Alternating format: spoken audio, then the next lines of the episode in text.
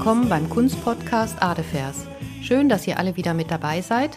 Heute werden wir das Lieblingsbild der Deutschen besprechen, den armen Poeten von Karl Spitzweg. Und ich freue mich sehr, dass Nicole im fernen Köln schon parat sitzt. Hallo. Ja, Hallöchen, da bin ich wieder. Endlich mal wieder dabei. Sehr gut. Ich sehe dein Bild hier. Willst du vorher noch was erzählen oder muss ich direkt beschreiben oder wie hättest du es gern? Du musst sofort Ich beschreiben. Ich setze mal lieber die Brille auf, ne? nicht, dass ich mir irgendwelche wichtigen Details verloren gehen. Also ich kann ja vielleicht eben sagen, dass wir die Version aus München haben. Der, Ah, okay. Es gibt mehrere Versionen von dem Bild und wir haben jetzt die aus der Pinakothek aus München. Okay, aber könntest du noch einmal kurz sagen, wie groß das ist? Also so kurz, kurz grob einordnen, Jahreszahl, wie groß oder irgendwie sowas? Jahreszahl, diese ganzen Bilder, der arme Poet von Karl Spitzweg, die sind so 1837 entstanden. Die erste Vorzeichnung schon 1836, aber die Ölgemälde dann eben erst später. Eins hat er auch erst 39 gemalt. Und die sind alle so ungefähr 36 mal 45 Zentimeter groß, also recht Ah. klein. Ach so, weil ich glaube, ich habe es in München sogar in echt gesehen, als ich mal dort in einer der Pinakotheken war. Und stimmt, und da hatte ich mich, glaube ich, auch gewundert, dass es so klein ist. Ja. Genauso. Man wundert sich über viele Bilder im, im, im, im Geiste. Sieht man die so großformatig und dann steht man davor und denkt, was? Ja. So klein ist das. Das ja. ist ja gerade bei Spitzweg, der hat ganz häufig so, also der hat eigentlich nur im kleinen Format gemalt. Der hat Ah, okay. anfänglich hat er auch immer auf Zigarrenkisten gemalt. lustig. Aber das ist jetzt schon eine. Leinwand, also da hat er dann schon Okay. Leinwände benutzt. Okay, gut, dann beschreibe ich mal. Da muss man wirklich die Brille haben, weil ich sehe so viele kleine Details. Also wir sehen dieses Bild, wir sehen einen Menschen zu der Zeit, gehe ich mal von aus, ist das abgebildet. Wahrscheinlich relativ realistisch, wie es zu der Zeit so war. Weiß ich nicht, kannst du gleich sagen. Der so unterm Dach in irgendeiner Kammer wohnt. Also man sieht eine Schräge, links im Bild ist noch ein kleines Fensterchen. Ich weiß gar nicht, was man im Hintergrund sieht von dem Fenster, ob es vereist ist oder, Ja. oder ob es so ist es vereist. Ja. Ah, okay, also wir haben Winter. Gut, er hat einen Ofen, der aber scheinbar nicht an ist. Also ich sehe, sieht eher aus, als ob da irgendwas drin liegt. Kann ich nicht erkennen, ob das Papier ist oder so. Also ein Ofen. Er ist, liegt aber in seinem Bett mit so einer, ich weiß nicht, ist das eine Schlafmütze? Das ist eine Schlafmütze, die er aufhat, Ja. ne? Ich weiß nicht, was für ein Gewand er da anhat. Ist zugedeckt, eingemümmelt. Nee, ich korrigiere, er liegt nicht auf einem Bett. Das sieht aus wie, als ob er auf Paletten oder so liegt. Nee, Das ist wahrscheinlich noch nicht die Europalette, aber. das ist einfach eine Matratze, Ach so, das ist eine Matratze. Okay, das habe ich jetzt auch nicht die so. aber gar keinen Für mich sieht's Bezug aus wie eine hat. Ja, ja, genau. Also eine alte gestreifte Matratze. Ach so, die ist gestreift. Okay, für mich, wie gesagt, ich würde eine Europalette dorthin stellen. Er liegt halt in seinem Bett, hat irgendwas in der Hand, ist eingemummelt. Ich gehe davon aus, dass es kalt ist, wenn da Eis an der Scheibe ist und der Ofen nicht lodert. Es liegt ganz viel Papier vorm Ofen. Dann, ich wollte gerade erst sagen, es ist ein Golfschläger, aber es sieht aus wie ein Gehstock links im Bild. Irgendeine Jacke oder so hängt da, ein Zylinder. Dann ist da eine Art Wäscheleine, da hängt was dran. Ich weiß nicht, ob das ein Deckchen Handtuch. oder ein Handtuch Tüchlein, ein Handtuch. Achso, dann hat er auch so eine Waschschüssel auf seinem Ofen stehen und eine Flasche. Links vom Ofen steht auch noch irgendwie ein Behältnis mit einem Deckel. Ja, das ist weiß Mus. Mustopf. Mustopf Ein heißt Tipp- also Tippi, Nachttopf. Ja, Mustopf heißt ja das? das hieß so, ja. Nicht Nachttopf, obwohl man geht ja auch tagsüber, macht ja aber auch keinen Sinn. Egal. Er hat, wie auch immer er das befestigt hat, da oben irgendwie einen Regenschirm über sich.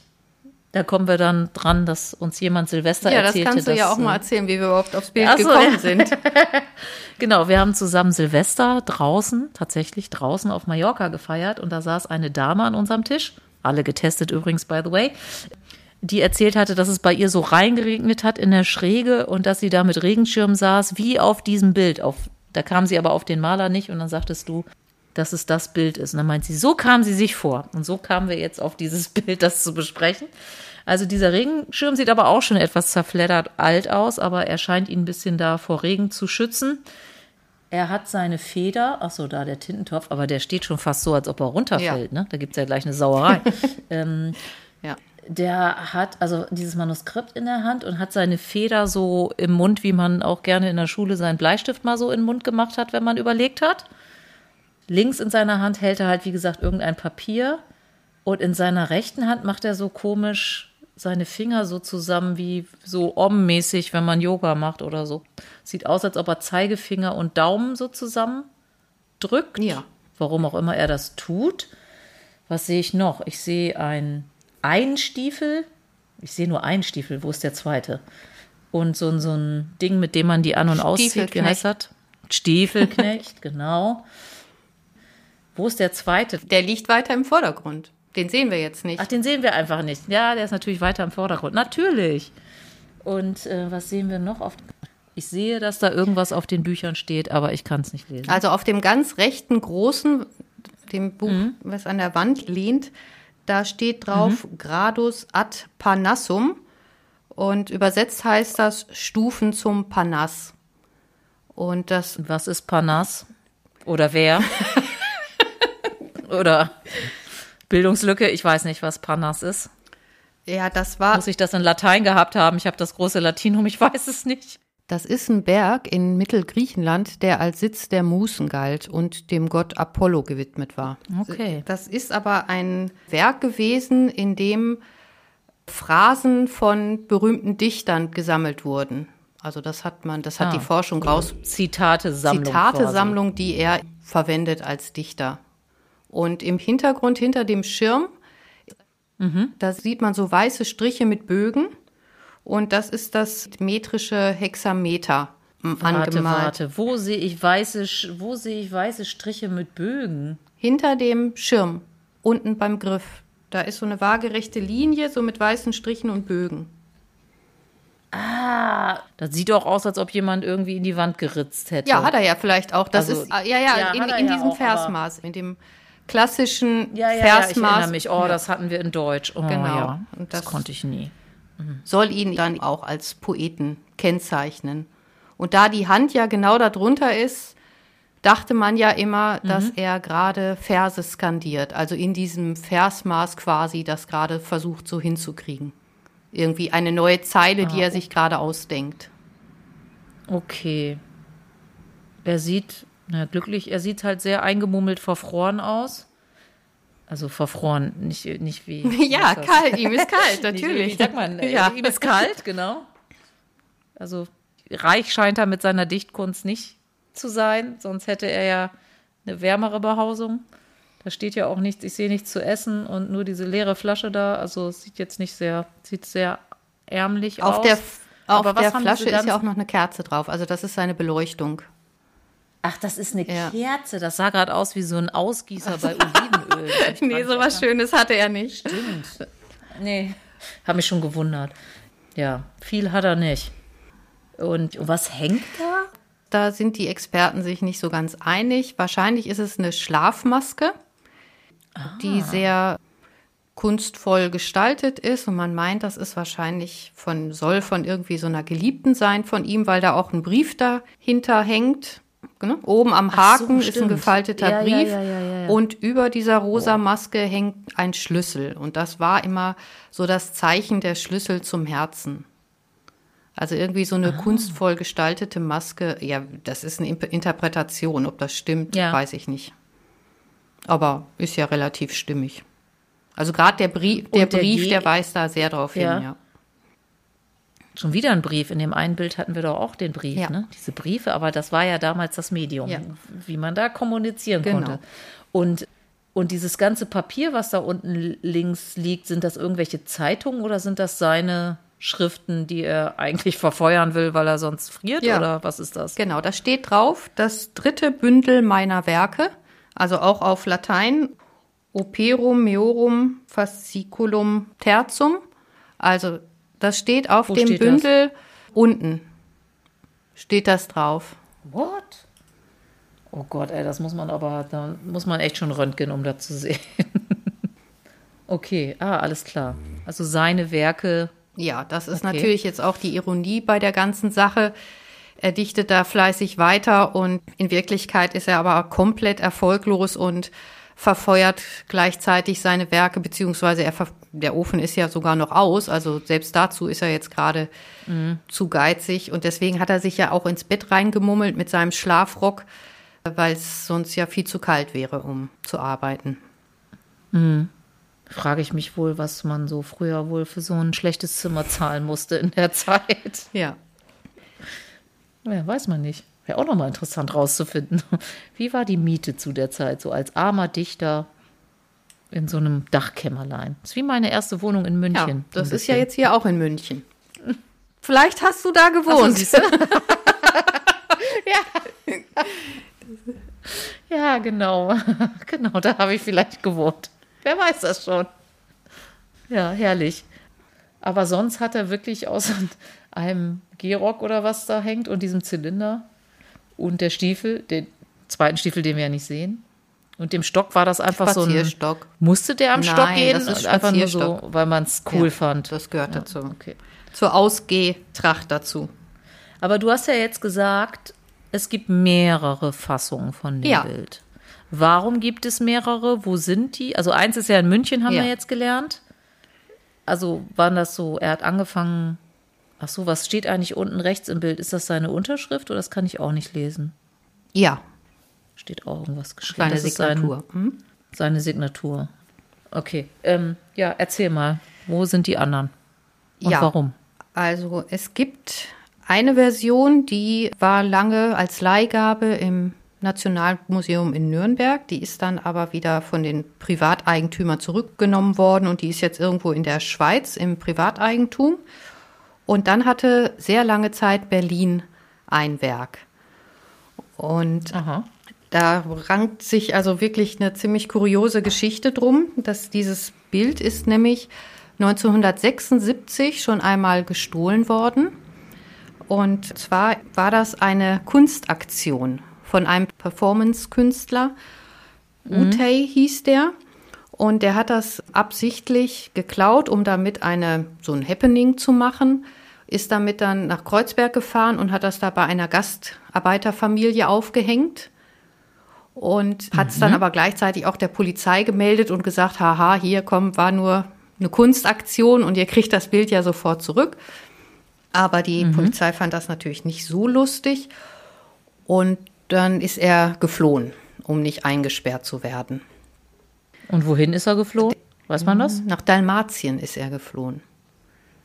Und aber er ist nie dafür äh, belangt dann, worden. Er ist dann Doch. in den 80er Jahren ist er zurückgekommen und wurde dann auch festgenommen. Und dann war er aber schon so bekannt, dass ihn Freunde ihn ausbezahlt haben. Also er konnte er da eben eine Kaution hinterlassen und musste dann, oder es wurde, der, ja, die Strafe wurde eben bezahlt dann.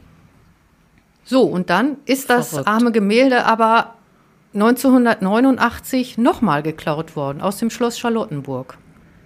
Also anstatt dann schlau zu werden und das Bild mal richtig zu sichern, hing das da einfach immer noch so schön rum, dass man es einfach einpacken konnte, weil es ja auch recht klein ist. Und das war auch kurios, weil das nämlich ein Rollstuhlfahrer war mit seiner Begleitung. Und der ist dann auf einmal aufgesprungen, ist zu diesem Bild hingerannt und hat das eingepackt und der andere hat wohl irgendwie die anderen Leute noch so zurückgehalten und dann sind die mit dem Bild und auch noch mit dem ganz berühmten Bild der, der Liebesbrief heißt das. Das ist eigentlich so das zweitbekannteste von Spitzweg gewesen. Die beiden sind bis jetzt verschollen. Die haben die geklaut und die haben die nie gekriegt. Wie, aber der hat den Rollstuhl stehen gelassen, Ja. aufgesprungen, Ja. so, ha, ich kann gehen und weg war. Und das ist ja abgefahren. 1989. Wo das jetzt wohl sein Ja, mag. das denke ich auch. Gibt es da nicht so die üblichen Verdächtigen, wo man einfach irgendwie so mal nachgucken kann? In Singapur, in- wo die äh, Scheichs alle ihre ganzen geklauten Bilder horten? Geklauten und gekauften? ja, also Weiß ich nicht, aber gute Ja, Frage. schon. Aber Ist schon sehr schade. ja, es gab doch mal auch, das ist doch auch gar nicht so lange her, so ein Künstler, der dann, wo, wo du gerade sagst, äh, Rollstuhl, dann war das doch jemand immer mit Kinderwagen, die in Ausstellung gegangen sind und dann auch so irgendwie eine andere Skulptur reingestellt haben noch. Ist doch auch gar nicht so lange her, ein paar Jahre. Es war doch auch so voll der, also die Straftat, was anderes hinzustellen oder umzustellen oder Ja. mitzunehmen und auszutauschen Ja. oder Ja. was auch immer. Sowas finde ich total abgefahren. Wo das wohl sein mag und ob das je wieder auftaucht. Wer sitzt jetzt zu Hause mit den Spitzwegs und guckt sich die so an? Ja, das wäre ja noch schön, wenn, wenn sie irgendwie angeguckt würden, aber die meisten verschwinden ja wirklich dann in irgendwelchen, diese Auftragsdiebstähle, sind irgendwelche Millionäre, die Bilder haben wollen und die packen die dann in Safe. Verrückt. Das kann ich nicht verstehen. Es gibt aber auch Okay. noch eine Vorzeichnung zu diesem Gemälde oder zu dem, ja, wir haben ja dieses, das Thema eben der arme Poet. Und da hat Spitzweg unten drauf geschrieben, weg der Floh. Und deswegen, weg, Weg, weg, der, Floh. Floh. Floh im Sinne von Ja, Flöhe, die genau, mich pieksen, genau. beißen. Und seitdem man diese Vorzeichnung gefunden hat, weiß man jetzt auch, dass das auch ein ironisches Moment ist. Diese zwei Finger, die, die zerquetschen eben ein Floh und skandieren nicht irgendwelche Verse, sondern der, der arme Ah. Poet ist so arm, dass er nicht mal dichten kann, sondern sich da vom Ungeziefer befreien muss. Weil der arme Flöhe Ja. im Bett hat. Nicht so schön. Oh, da fängt es mich direkt an zu jucken, wenn du das sagst. Oh. Und weiß man, was für einen Wert dieses Bild heutzutage hat? Es ist 2012 bei Sotheby's noch eine Ölkreidenstudie dazu aufgetaucht, also nur eine Ölstudie. Und die hat 700.000 Euro erzielt, umgerechnet. ja, Ja. kann sich derjenige mit den zwei anderen Bildern mal überlegen, was sie wert sind. Und hat er einfach irgendeinen Dichter so vor Augen gehabt oder hat er an irgendjemand Speziellen gedacht, als er den gemalt hat? Oder war es für ihn einfach nur irgend so ein, so muss so ein Dichter da in seinem Dachkämmerlein rumhängen? Ja, also es ist natürlich das Motiv des Dichters als Außenseiter. Und er war ja selbst auch Dichter und Künstler und lebte von daher auch so ein bisschen außerhalb der Gesellschaft. Und wir befinden uns ja in der Zeit des Vormärz oder eben auch da musst du erstmal erklären, was der Vormärz ja, war. Oder eben, äh, Spitzweg ist ja der Biedermeier-Maler schlechthin. Und Vormärz Was ze- zeichnet nochmal die Biedermeier-Malerei aus für die Leute, die das nicht Ja, wissen? also 1815 war ja der Wiener Kongress, der Europa neu ordnen sollte nach der Niederlage von Napoleon. Und das nennt man ja auch die Zeit der Restauration. Und da haben die Staaten ja versucht, ihre Macht wieder aufzubauen. Und deswegen wurden gerade im Deutschen Bund wurde eine sehr strenge Zensur eingeführt. Also man konnte nicht mehr einfach irgendwas publizieren und auch das, also an den Unis konnten die nicht mehr lehren, was sie wollten und Dichter konnten nicht mehr dichten, was sie wollten. Und davon waren natürlich alle Künstler sehr betroffen. Das berühmteste Beispiel ist Heinrich Heine, der ja dann auch Deutschland verlassen hat. Und in der Zeit haben die Menschen sich, weil man eben den Mund nicht mehr aufmachen durfte, immer mehr ins Private zurückgezogen und haben dann zu Hause sich eine Idylle geschaffen. Und dieses Phänomen, das bezeichnet man heute mit Biedermeier. Und das fängt eigentlich mit dem Wiener Kongress an, 1815, und hört dann 1848 auf. Mit dem Vormittel, ja, mit der Revolution. Aber mit der Vormärzrevo mit der Vormärzrevolution. Ah, das weiß ich leider Ja, auch nicht okay. mehr, was die Vormärzrevolution war, muss ich gestehen. Ich stehe zu meinen äh, Lücken. Kannst ja kurz erklären, so was Vormärzrevolution, was das war. Ja, das war ja der allererste Zusammenschluss. Das ging von der Studentenschaft aus. Der Sturm aufs Hambacher Schloss, sagt ihr vielleicht noch was? Da haben die versucht, der Restauration entgegenzutreten und wieder ihre Freiheit zu erlangen. Und das war auch schon der erste Versuch, eine Republik aufzubauen, die eben von Bürgern regiert wird und nicht mehr von den Fürsten, die damals ja noch das Sagen Ja. hatten. Ne, Also es war die Gegenbewegung sozusagen. Ja, kann man, kann man ja gut nachvollziehen. Genauso wie wir auch für Pressefreiheit sind, möchten sie ja auch nicht zensiert werden, logischerweise. Wer möchte das schon? Ja. Ja, Keiner. Genau.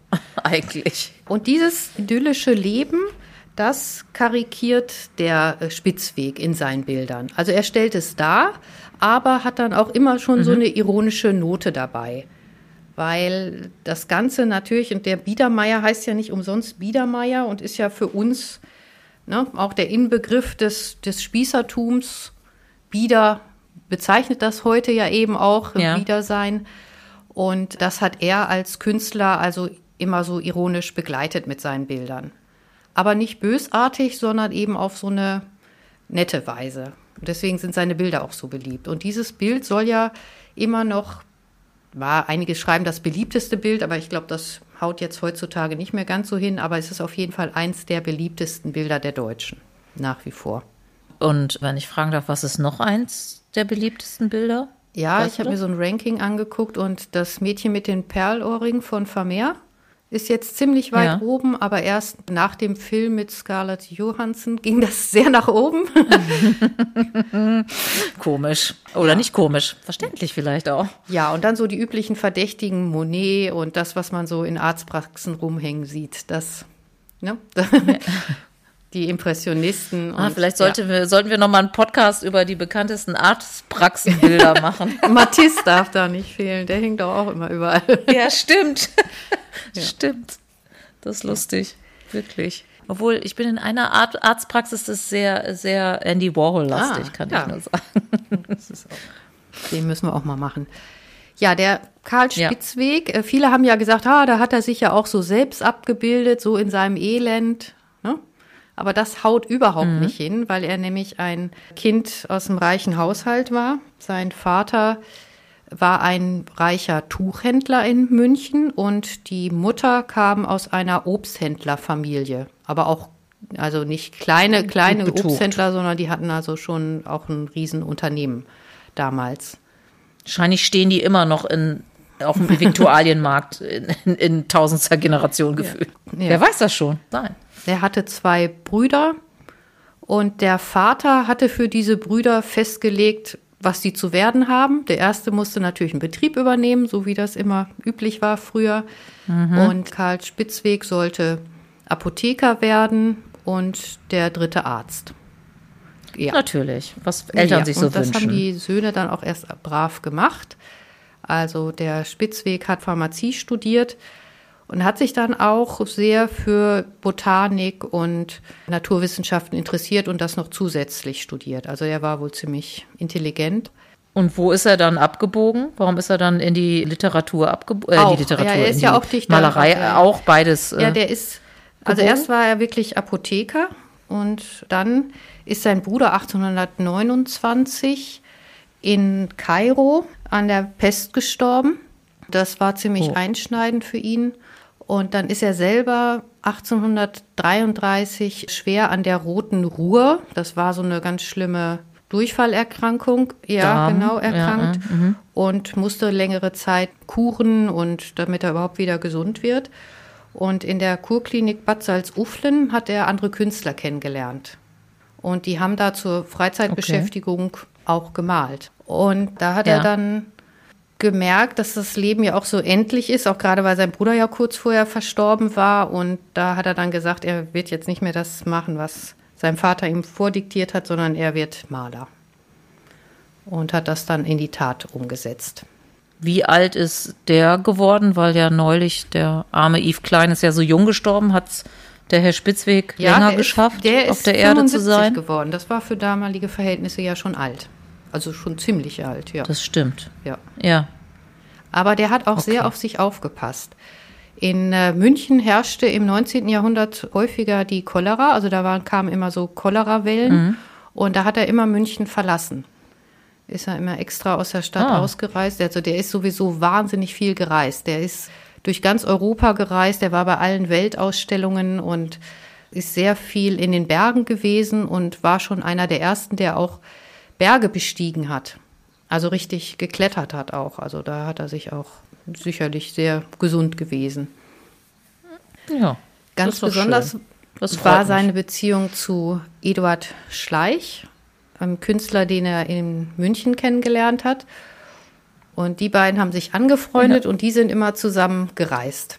Also der ist ein ganz berühmter Landschaftsmaler geworden und der Spitzweg war ja eher für diese idyllischen Genre-Szenen und ist ja dafür eher bekannt. Hatte der denn auch Familie selbst oder war der alleinstehend? Der hat nie oder? geheiratet. Also der war wahrscheinlich homosexuell, denke ich.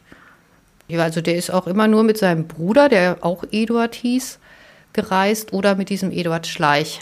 Komisch, so wie Ja, dein mein Bruder. deswegen habe ich mir das gemerkt. Wenn man das sagen darf.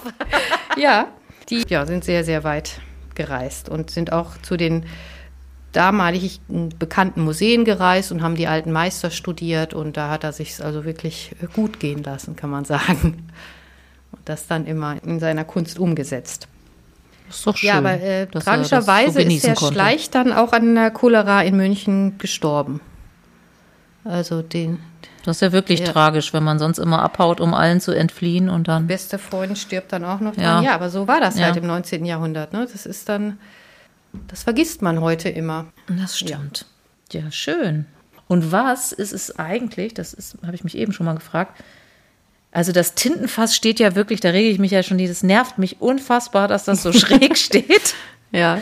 Weil ich immer denke, oder vielleicht musste er es schräg stellen, damit er besser an die Tinte, an die Genau, Resttinte genau. kommt, die er, er, ist noch so hatte. arm, er hat nur noch ein ganz bisschen Tinte übrig. Genau, das ist es. Wahrscheinlich. Und, und aber das, was daneben steht, dieses güldene Ding auf dem kleinen Buch, was mag das wohl Ja. sein? Tabakdöschen vielleicht. Ich weiß nicht, ob man zu der Zeit noch so Meinst du? Schnupftabak hatte oder sowas. Weiß Keine ich Ahnung. nicht. Ist leider auch nirgendwo beschrieben, habe ich noch nichts zugehört. Frechheit, das müssen wir Ja, das recherchieren. recherchieren, ja. Auf jeden Fall. Das werde ich nochmal versuchen herauszubekommen. Und dann Ja, also werde ich, ich- das irgendwann vielleicht auflösen können. Ja, Das wäre ja toll. gut, dann schließen wir damit. Wollen das jetzt ja auch nicht unnötig in die Länge ziehen. Ich bedanke mich wieder ganz herzlich bei Nicole und Sehr gerne. auf ein. Ah, und Ja. noch eine Sache. Bitte folgt uns, ne? Nicht nur einfach anhören, einfach hier auf das Folgeding klicken. Ja. Bei Spotify oder sonst wo. Ne? Genau. Don't forget. Ja, Dankeschön, Nicole, und danke Bitte, an die Zuhörer. bis zum- Tschüss. Tschüss.